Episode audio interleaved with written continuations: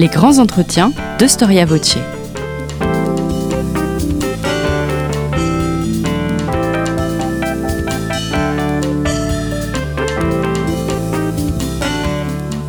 On retrouve Marie-Gwen Carichon. Bonjour à tous et bienvenue dans ce nouveau podcast. Je suis très heureuse de vous retrouver. Nous sommes en France euh, sous l'occupation. Bernard Failly est un brillant historien qui réussit. À seulement 39 ans, il a été nommé professeur au prestigieux Collège de France et il vient tout juste de reprendre la direction de la Bibliothèque nationale. Sa carrière est donc florissante. Ses sujets de recherche, plutôt le XVIIIe siècle, mais la franc-maçonnerie l'intéresse beaucoup.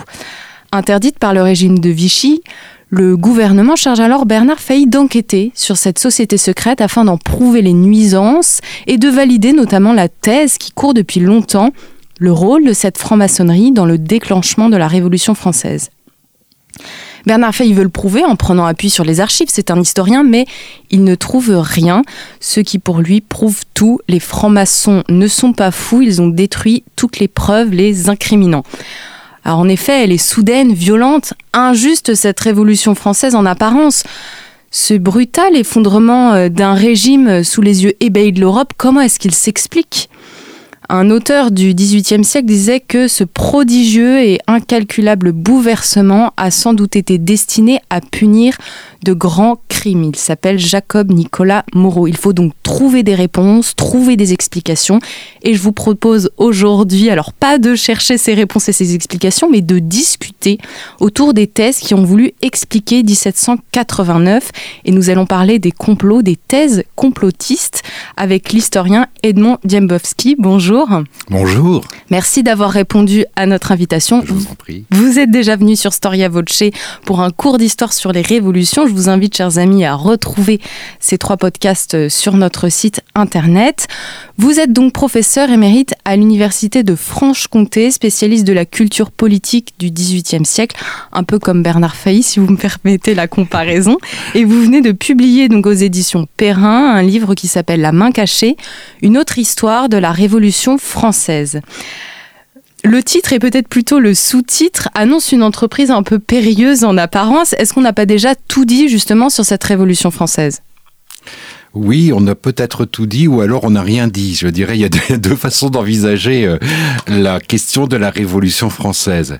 D'une certaine façon, l'historiographie euh, universitaire a bien fait le tour aujourd'hui euh, de la question et d'ailleurs on le remarque à travers l'apaisement, je dirais, des querelles historiographiques qui ont connu il y a peut-être une trentaine d'années leur paroxysme et aujourd'hui les choses se sont bien calmées. Par contre, par contre, lorsqu'on examine euh, la production, je dirais, historique au sens très large du terme. Je veux dire par là, euh, et je n'ai pas du tout de, critique, je dirais, à, apporter à cela, mais il n'empêche que il existe aujourd'hui toute une littérature qui continue, continue, continue depuis le XVIIIe siècle d'affirmer que cette révolution française n'a pas été déclenchée, comme on le sait très bien, eh bien par une crise financière qui ensuite est devenue une crise politique, mais que cette révolution française a été euh, tout simplement le produit d'une conspiration ou de plusieurs conspirations, pourquoi pas, et que euh, eh bien ces causes, ces causes cachées, en réalité, eh bien sont les causes réelles du phénomène. Donc c'est la raison pour laquelle euh, j'ai eu l'intention, eh d'écrire cet ouvrage qui trottait dans ma tête, je dirais, depuis maintenant une vingtaine d'années, parce que ça remonte à très très tôt, ça remonte à lorsque je, remonte au moment où j'étais arrivé à, à Besançon comme maître de conférence à l'université de Franche-Comté et lors de, lors d'une de mes conférences, un interlocuteur est venu me voir en disant mais vous savez euh, cette Angleterre euh, eh bien que vous présentez de manière mirobolante en réalité cette Angleterre eh bien a été euh, la cause de la Révolution française. On sait très bien eh bien que c'est l'argent, les guinées anglaises, l'or anglais qui a circulé en France et qui a provoqué cet événement. Alors comme vous voyez c'est cette, euh, euh, quelque part, cet interlocuteur eh bien, a été le déclencheur d'une réflexion qui m'a mené ensuite à appréhender cette question sous l'angle justement du complot, du prétendu complot anglais, et par la suite, eh bien, et notamment, c'est quelque chose qui était en quelque sorte la suite logique de mon précédent ouvrage sur le siècle des révolutions. Eh bien, ça m'a euh, cette question de des causes occultes de la révolution, eh bien, je trouvais que c'était quelque chose qui méritait eh bien une synthèse. C'est la raison pour laquelle euh, j'ai je me suis attelé à la tâche. Alors, ce que vous dites dans votre livre, que le but, en fait, c'est pas de valider ou d'invalider euh, les thèses en question, mais d'étudier les croyances comme objet d'histoire. C'est bien ça. Exactement. Il ne s'agit pas du tout, du tout d'un ouvrage visant à dire ce qu'il sait exactement, ce qu'il s'est réellement passé. Ce n'est pas du tout mon objectif. Mon objectif, c'était vraiment d'écrire, et là, euh, en tant que mm, membre de notre laboratoire, le Centre Lucien Fèvre, je rends hommage à celui qui, quelque part, euh, de, manière maintenant assez lointaine, mais quelque part a été le grand initiateur euh, de l'histoire des croyances en France, et notamment des croyances sous l'Ancien Régime. Et euh, d'une certaine manière et modestement, je me place dans le sillage de Lucien Fèvre euh, et de Marc Bloch également. N'oublions pas que son livre sur les rois thaumaturges, eh bien, euh, n'était pas du tout un livre sur, euh, n'était pas du tout centré sur la question les rois de France étaient-ils des guérisseurs ou non? Ce n'est pas du tout ça qui intéressé, c'était de savoir comment cette croyance s'est elle développée, comment elle a pu ensuite prospérer euh, sous l'Ancien Régime. Et c'est exactement la même problématique qui guide euh, cet ouvrage euh, que je viens de terminer, c'est-à-dire que ce qui m'intéressait vraiment, c'est de savoir, mais pourquoi finalement ces Français, ce sont-ils, certains de ces Français, et non pas simplement des Français, aussi des Européens, se sont-ils agrippés à cette idée d'une cause occulte de la Révolution. N'y a-t-il pas également des soubassements N'y a-t-il pas déjà des, des, des éléments intéressants sous l'Ancien Régime? C'est l'un des points également qui m'a beaucoup euh, intéressé et que j'ai essayé donc de d'éclairer. Oui, parce que vous parlez il y a des, une multitude de complots, même encore aujourd'hui, sur des différents événements historiques, mais vous, vous voulez vraiment vous attacher à, à comprendre les complots qui veulent expliquer 1789, c'est ça? Tout à fait. Alors, expliquer 1789, car on le, on le sait très bien, mais il faut toujours le rappeler, c'est que l'événement 1789, pour nous, semble tout à fait évident, euh, car nous avons, nous, nous, baignons dans l'histoire.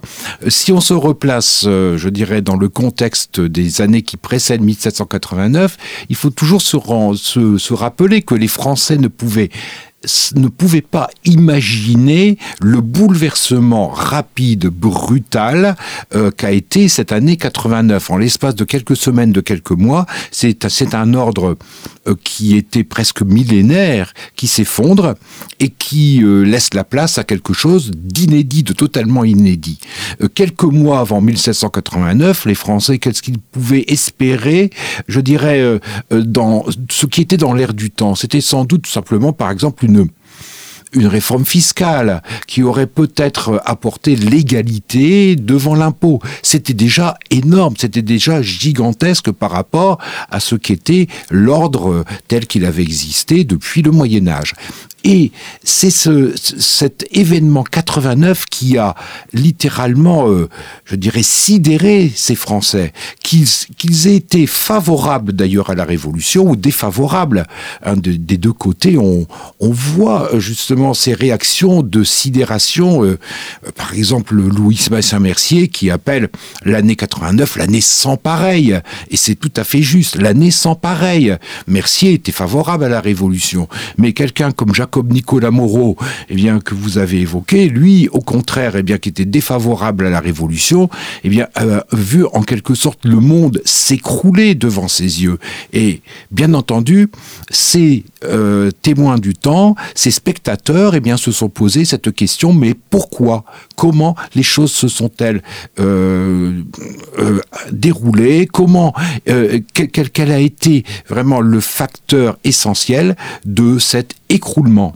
Alors, il, est certain qu'il n'avait pas non plus le recul que nous, nous avons pour analyser les faits. Il est certain que pour nous, nous savons même qu'il y a aussi justement eu ces causes économiques, on pourrait dire presque structurelles de la Révolution française. Il y a des, éléments que nous connaissons très très bien et sans parler justement, euh, eh des, origines intellectuelles pour parler comme Daniel Mornay, hein, qui euh, euh, qui ont joué un rôle fondamental. Les témoins du temps ne pouvaient pas le percevoir. De ce fait, l'on comprend très bien cette propension à aller chercher ailleurs et aller chercher quelque chose qui puisse, notamment pour les partisans de l'ancien régime, qui voient que eh bien, ce régime s'effondre, eh bien, d'essayer de trouver une, explication alternative aux faits qu'ils euh, euh, qu'ils observent et une, une, une explication rassurante une explication rassurante. Et quelque part eh bien se dire que eh bien ça a été la faute par exemple du duc d'Orléans, ça a été la faute de la franc-maçonnerie, a fortiori la faute de l'Angleterre, donc l'étranger. C'est quelque part rassurant. Cela signifie que la majorité des Français, lorsqu'on était royaliste, lorsqu'on était attaché à la religion, la majorité des Français n'a pas du tout pris part à cet événement. Et on comprend très bien, vous voyez, euh, cette propension à analyser les faits de cette manière. Alors comment est-ce que vous définissez un complot et, et le complotisme? Alors, comment définir un complot? C'est extrêmement compliqué parce qu'il y a différents types de complots. Alors, si on prend la Révolution française qui était très riche en complots, parce qu'il ne faut pas oublier que, d'ailleurs, dans tout moment de crise, que ce soit enfin, de crise politique, il y a toujours des cabales qui se forment, il y a sans cesse eh bien, des ententes plus ou moins dans l'ombre qui visent à influencer euh, les événements, qui visent à discréditer la adversaire. Et en ce sens, la Révolution française n'est que la je dirais que la se situe dans la continuité, je dirais même de l'ancien régime. Il faut jamais oublier que à la cour, eh bien, il y avait sans cesse des cabales également. Il y avait sans cesse, eh bien, euh, des groupes qui euh, essayaient, eh bien, euh, d'abattre un ministre euh, tout puissant ou alors une favorite toute, puissante. Donc de ce fait, euh, il y a disons différentes échelles dans le complot.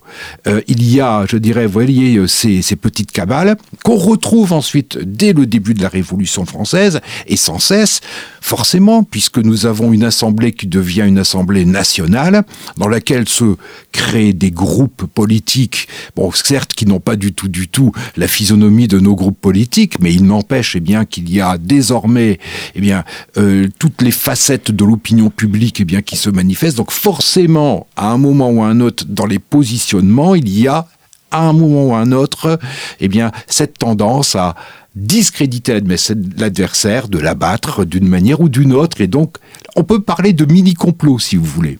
Et si l'on regarde la Révolution française dans sa totalité, je dirais qu'il y a deux formes de complot, ce, que, j'appellerais euh, le complot ordinaire d'une certaine façon, ce type de complot, et ce qui ensuite eh bien, euh, apparaît, en tout cas dans l'imaginaire des contemporains, comme euh, ce, que j'appellerais ce mythe du complot des origines.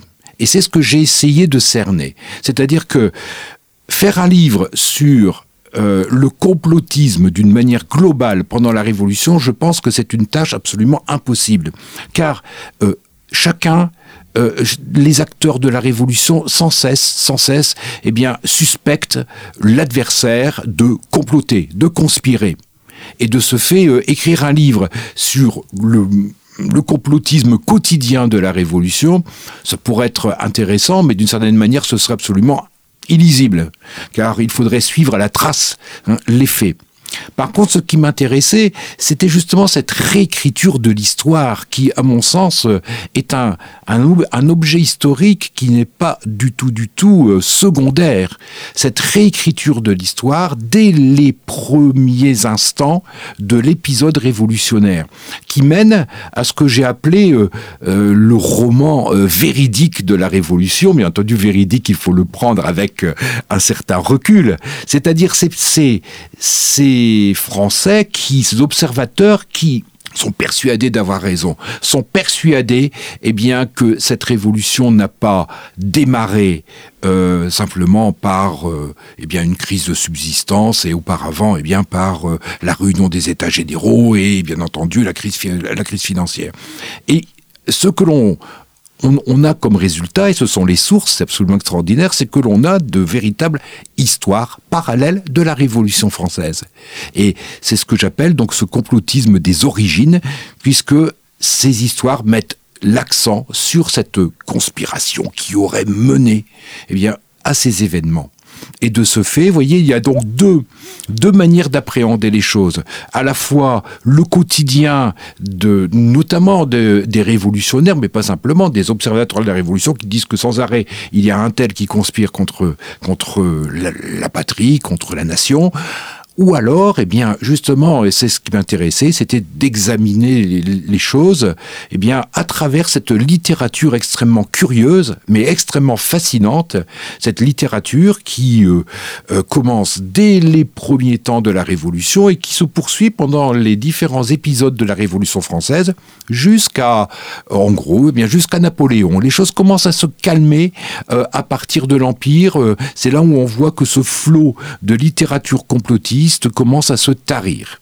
Est-ce qu'on peut dire que justement cette littérature complotiste, elle est complotiste parce qu'elle, un peu comme Bernard Failly, ne cherche pas forcément à vérifier les faits. Euh, l'idée, c'est de mettre en avant qu'il y a quelque chose qu'on nous a caché, mhm. mais euh, elle va contre l'histoire dans le sens où justement, elle n'applique pas la méthode historique. Est-ce qu'on pourrait dire ça euh, pour définir un petit peu le complotisme? Alors, nous, en tant qu'observateurs en tant qu'historien, lorsqu'on examine cette littérature, il est certain qu'elle ne tient pas debout. Ça, c'est une évidence totale. C'est-à-dire que là, on a affaire à des écrits qui euh, euh, entendent prouver euh, de différentes manières, mais en tout cas s'acharnent à prouver ce qui n'est pas démontrable, parce que les preuves en tant que telles n'existent pas. Mais lorsqu'on lit certains, euh, certaines de ces œuvres qui ont été publiées, je pense notamment à l'ouvrage le plus célèbre, c'est-à-dire les fameux Mémoires pour servir à l'histoire du jacobinisme de l'abbé Baruel. Lorsqu'on lit les mémoires de l'abbé Baruel, on s'aperçoit que Baruel euh, adopte une méthode qu'on peut appeler une méthode, euh, la méthode de l'historien. C'est-à-dire que sans cesse, il entend apporter ses preuves. D'ailleurs, le titre de l'ouvrage est très intéressant. Baruel n'a pas écrit une histoire du jacobinisme, il a écrit des mémoires pour servir à l'histoire. C'est-à-dire que son objectif, c'est de d'apporter le maximum de preuves qui de la réalité du triple complot, hein, sur lequel on reviendra sans doute, qu'il a, euh, qu'il a essayé eh bien, de débusquer. Et ces preuves, eh bien, de, quoi s'agit-il? Alors c'est là, bien entendu, que le bas blesse, parce que la, méthode de l'historien n'y est pas.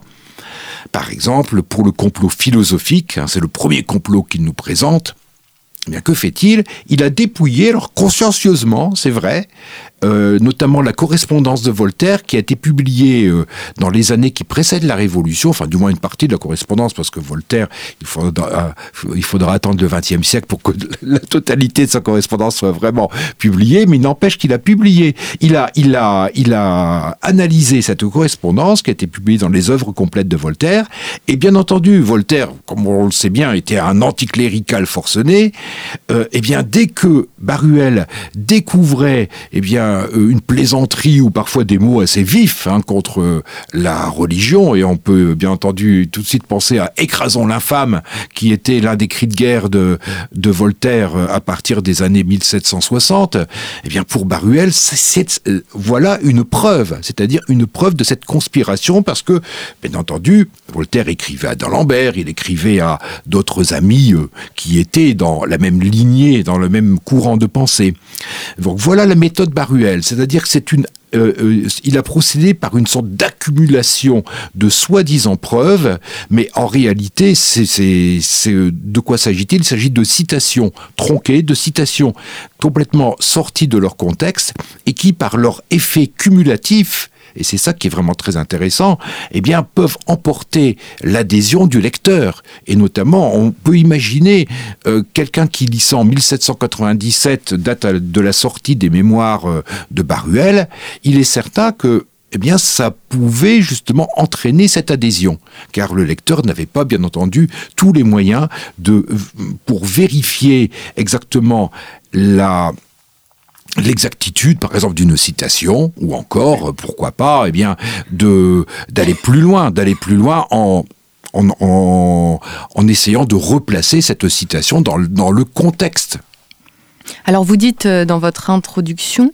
justement pour rebondir sur la philosophie, que c'est, je vous cite, sur un terreau fertilisé par plusieurs générations de philosophes que s'est épanoui l'esprit révolutionnaire.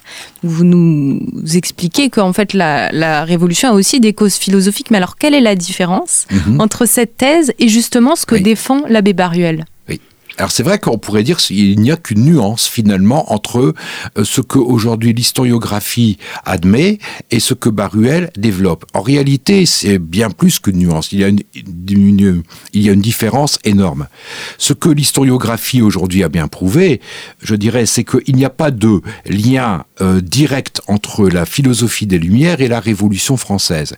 La philosophie des Lumières, euh, certes, bon, a développé, a développé des, à propager des idées d'ailleurs qui étaient déjà, déjà nées euh, pour la plupart en Angleterre, mais qu'importe, mais qui euh, euh, ont été ensuite qu'on retrouve dans certaines euh, réalisations de, la Révolution. Je pense simplement, si, prenons simplement le cas de la Déclaration des droits de l'homme et du citoyen, euh, il est certain eh bien, que cette Déclaration des droits de l'homme et du citoyen est le reflet à la fois de la pensée des Lumières, elle est le reflet aussi beaucoup de la pensée, on l'oublie très souvent, euh, philosophique anglo-saxonne. La Révolution américaine a joué également un, un très grand rôle.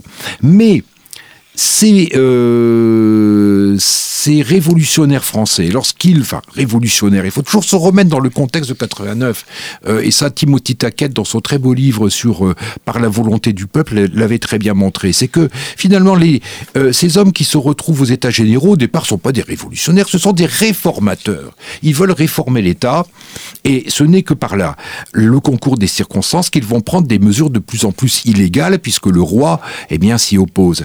Mais the si on prend donc ces, ces réformateurs qui deviennent révolutionnaires, et Timothy Taquette l'a aussi très bien montré, c'est que leur bagage, je dirais, philosophique n'était pas aussi développé qu'on pourrait le croire. C'est-à-dire que, certes, euh, il y avait une sorte de vulgate philosophique qui s'était bien développée depuis euh, les années 1750, qui était notamment euh, très centrée sur l'idée de tolérance, par exemple, et également, eh bien, sur les différentes variantes que, qui pouvaient exister dans les modèles politiques anglais ou encore euh, américains. Mais il n'empêche que les révolutionnaires n'ont jamais voulu appliquer un programme qui aurait été celui des, euh, des philosophes.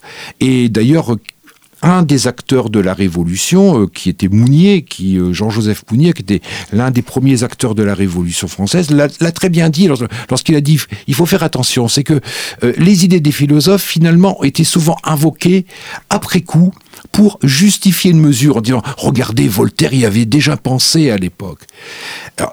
Et donc, vous voyez, le lien entre philosophie des Lumières et révolution est beaucoup plus complexe qu'on pourrait le croire. Et d'ailleurs, on ne peut pas faire euh, parler les morts, mais euh, imaginons Voltaire s'il avait vécu en, en 1789, imaginons Rousseau s'il avait vécu en 89, ils auraient été sans doute très, très, très sceptiques, pour Voltaire en tout cas horrifiés, c'est sûr. Lui, il aurait, il n'aurait sûrement pas adhéré à cela. Rousseau aurait été très sceptique aussi parce qu'il aurait dit, mais ma théorie de la volonté générale, etc., mm. vous avez totalement perverti ce que vous avez dit. C'est pas du tout ça que je, je voulais. Euh, moi, je pensais à Genève et non pas à la France.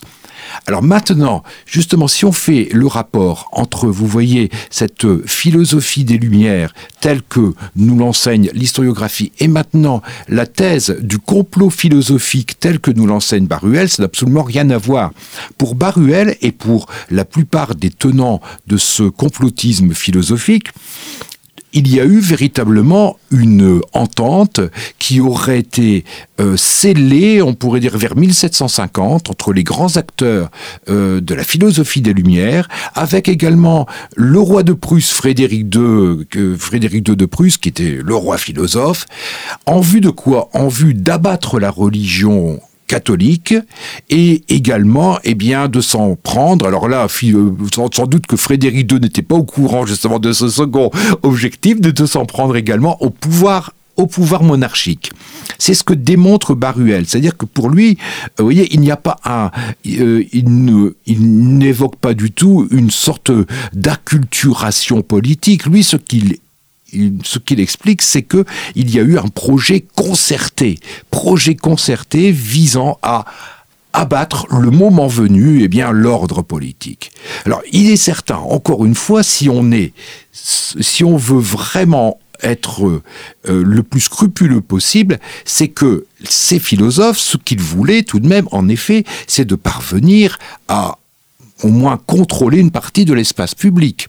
Ils, ce qu'ils souhaitaient, c'est que pour faire triompher leurs idées, et c'est normal, on est dans, on est dans, euh, dans une logique, je dirais, eh bien, euh, de débat public, et donc pour faire triompher les idées, il faut aussi, eh bien, être euh, fort à certains endroits. Ce que Baruel explique en disant les philosophes ont pris le contrôle de l'Académie française, c'est vrai.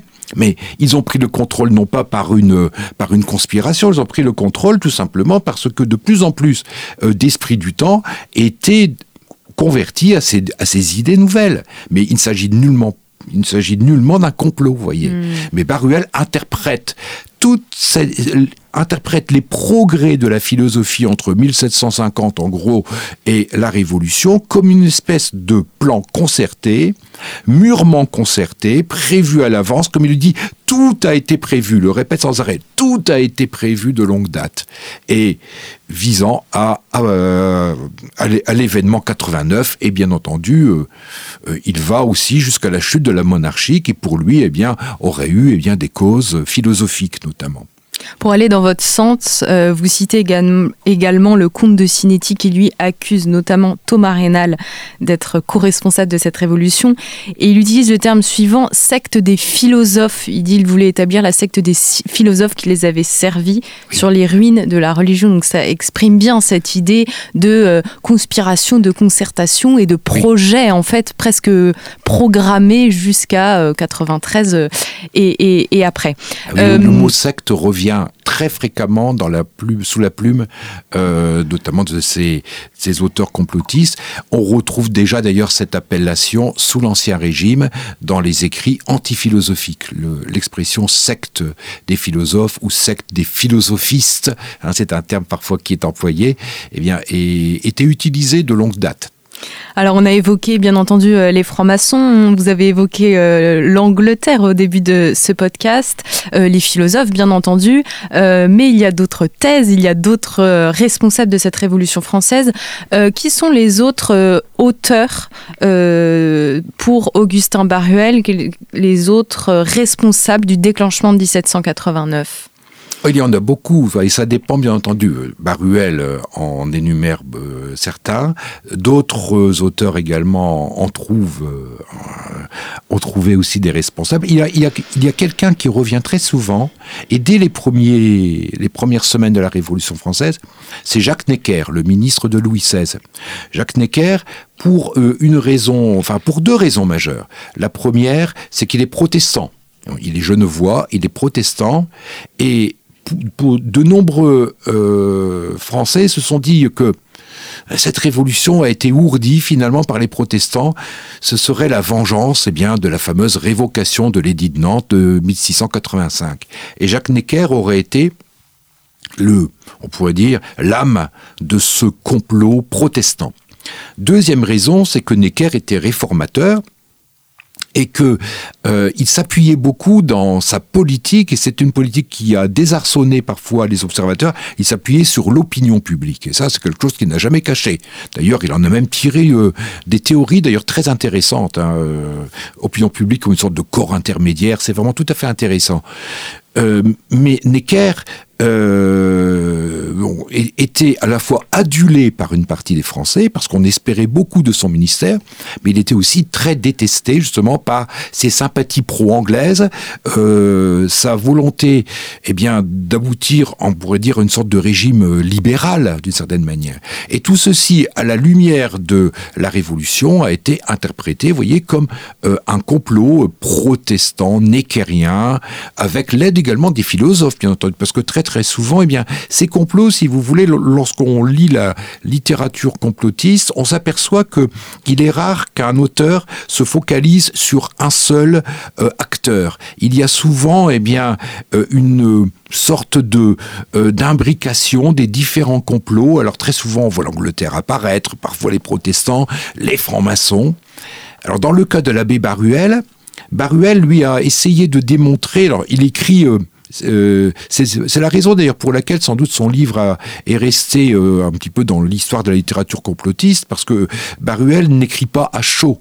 Euh, Baruel, il faut rappeler d'abord qu'il était, c'est un jésuite, enfin un ancien jésuite, qui ensuite a, sous l'ancien régime, a beaucoup participé à cette littérature antiphilosophique mais c'était un, on pourrait dire c'est un anti-philosophe assez modéré euh, jusqu'à la Révolution. C'est quelqu'un qui euh, euh, essaye de, de contrecarrer les progrès de la philosophie qu'il n'aime pas, mais avec des arguments qui sont assez doux, je dirais.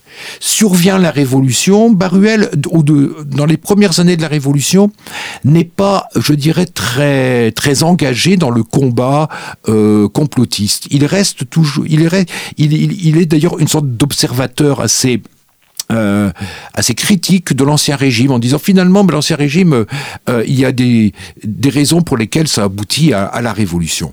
Ce qui euh, constitue le tournant c'est comme beaucoup comme pour beaucoup d'ecclésiastiques, la constitution civile du clergé, et ensuite, eh bien, euh, la chute de la monarchie, les massacres de septembre, car Baruel y échappe de très très peu. Il émigre en Angleterre, et c'est là où sa où euh, sa, sa, pensée évolue, et justement sa littérature, eh bien, prend un tour nouveau. Il s'agit d'une littérature de combat visant à prévenir les Français que cette révolution a été le fruit d'un triple complot selon lui. Alors j'ai déjà parlé du complot philosophique. Le deuxième complot selon lui est celui des francs-maçons. Il distingue dans, cette franc-maçonnerie deux, deux types de maçonnerie. Pour lui, l'immense majorité des francs-maçons ne sont pas du tout responsables de, ces événements, mais il s'agit eh bien de ce qu'il appelle les des arrière-loges, c'est-à-dire des grades supérieurs de la maçonnerie. Selon lui, euh, il y aurait eu pendant tout le XVIIIe siècle une volonté avec la création des loges de, francs-maçons de créer une sorte d'élite franc-maçonne, une élite franc-maçonne qui aurait eu pour objectif eh bien, euh, de d'abattre la religion et d'abattre la monarchie. Et le moment venu, eh bien, cette élite euh, franc-maçonne est vraiment partie, euh, je dirais, à l'attaque hein, de ces deux de ces deux cibles. Et à travers quoi Eh bien, c'est là où on retrouve, voyez, le, le titre de son ouvrage, à travers les clubs des Jacobins qui se sont créés à travers le royaume. Pour l'abbé Baruel, euh, ces clubs des Jacobins sont le produit d'un jacobinisme, c'est le titre du livre, qui précédait la Révolution. Ce jacobinisme, on le trouve dans les loges, dans les arrière-loges maçonnes, qui auraient euh, préparé de longue date eh bien, l'ébranlement révolutionnaire. Et ensuite, troisième type, troisième complot qui est débusqué par euh, Baruel, c'est celui des illuminés de Bavière, alors là, on entre dans quelque chose qui est assez fascinant et Baruel euh, y accorde presque les deux tiers hein, de son ouvrage qui fait 1800 pages. Il hein. faut voir que Les Mémoires pour servir à l'histoire du jacobinisme, c'est un roman fleuve et un roman parfois très très, très Fastidieux. très fastidieux. absolument. Et ces illuminés de Bavière, de quoi s'agit-il? Alors il s'agit d'une société en effet secrète, comme l'étaient d'ailleurs les francs-maçons, euh, qui a été fondée en 1776 en Bavière, à Ingolstadt plus précisément, par un certain Adam Weishaupt, qui euh, était un professeur de droit, et à l'origine cette société était euh, composée d'une dizaine, en, gros d'une dizaine de membres. Il y avait le professeur et en gros certains de ses élèves. elle a végété pendant plusieurs années Et à partir de 1780, avec l'arrivée de nouveaux membres, elle a commencé à s'infiltrer dans les loges maçonniques allemandes.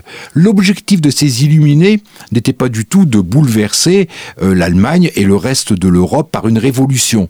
L'objectif était de propager en Allemagne ce qu'on appelle en Allemagne l'Aufklärung, c'est-à-dire les lumières, c'est-à-dire cet esprit rationnel euh, qui euh, commençait à se développer dans, dans certaines cours allemandes. Il s'agissait eh bien de développer eh bien cet esprit rationnel. Et d'ailleurs, lorsqu'on voit l'identité des membres de la, Société des Illuminés de, Bavière, on s'aperçoit en effet qu'on est loin eh bien d'une secte euh, de révolutionnaires professionnels.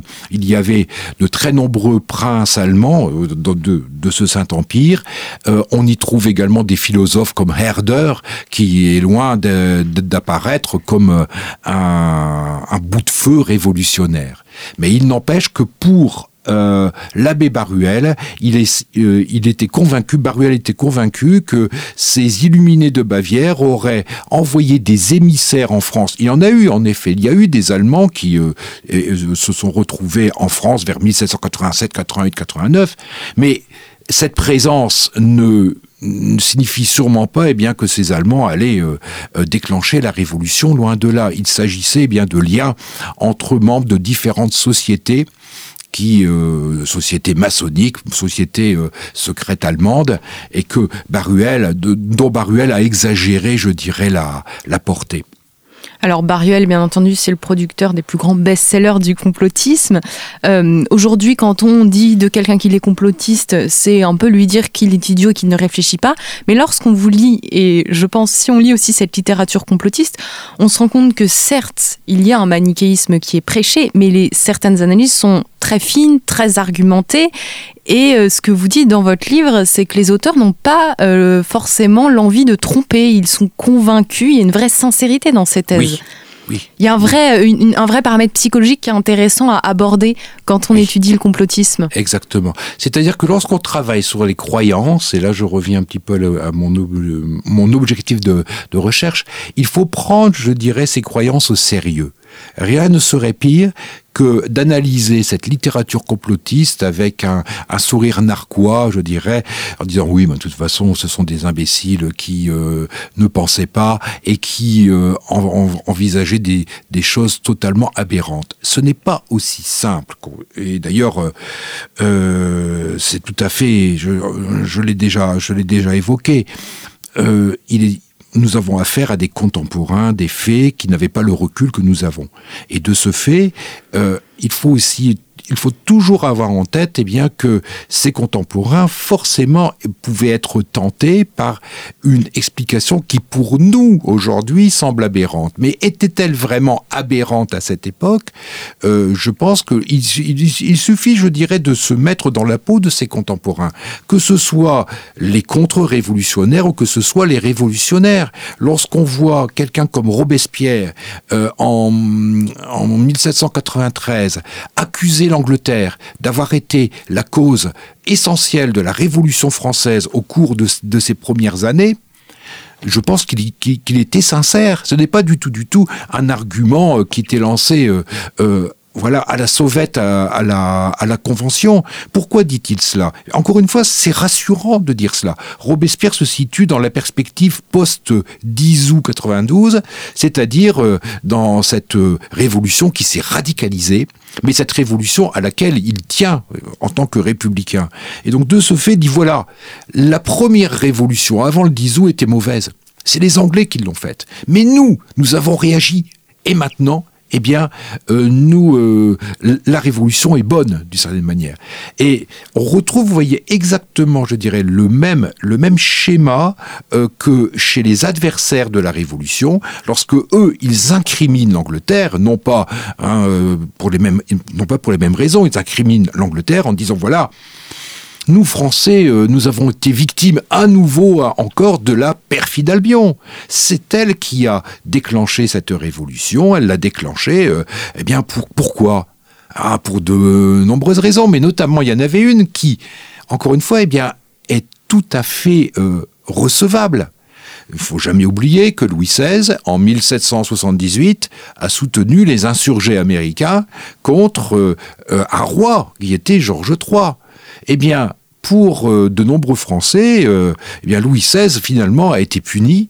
Euh, il a été victime d'une vengeance, et d'autant plus que l'homme qui est à la tête de l'Angleterre en 1789 est William Pitt le jeune, fils bien entendu de William Pitt l'aîné, et qui était William Pitt l'aîné, c'était pourrait dire l'homme qui qui avait consolidé l'empire britannique en Amérique en prenant aux Français le Canada.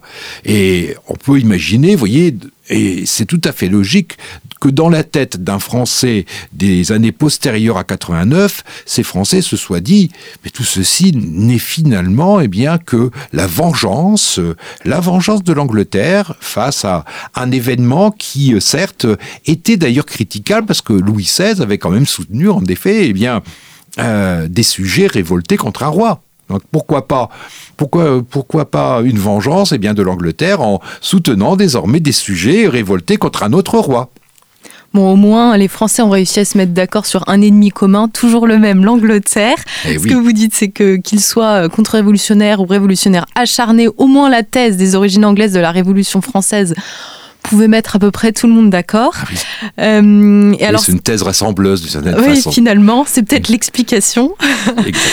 euh, et puis alors, vous expliquez bien entendu que ces thèses-là, on parle de 1789, de la juste l'après-révolution, mais qu'en fait, elles courent tout le XXe siècle, même encore aujourd'hui. Et vous mettez à l'honneur euh, un historien bon, que j'aime bien, je ne le cacherai pas, qui s'appelle Augustin Cochin. Donc lui, c'est un jeune chartiste. Mhm. Donc déjà, euh, il est présenté comme un historien, quelqu'un qui va aux sources, qui va vers les archives. Mhm. Lui, il est issu de la grande bourgeoisie parisienne et il va se détacher un peu de Baruel alors qu'il est d'un milieu qui, qui pourrait euh, euh, prêter, euh, prêter attention justement à ces thèses de Baruel. Est-ce qu'il est complotiste et est-ce que sa manière d'aborder les sociétés secrètes pour vous a plus de valeur que celle de, de Baruel? Le problème avec euh, Augustin Cochin, c'est que malheureusement son œuvre n'a jamais été achevée.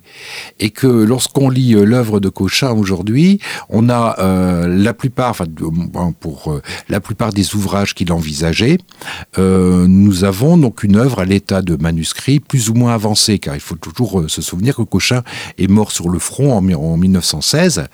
C'était un jeune, jeune chercheur brillant, mais qui finalement aurait sans doute écrit différemment euh, les, différents projets qu'il avait déjà bien en tête, s'il avait vécu, bien entendu. Donc parfois, il, il est assez difficile parfois de se euh, de se repérer dans euh, euh, je dirais dans le flot d'informations que recèle cette œuvre.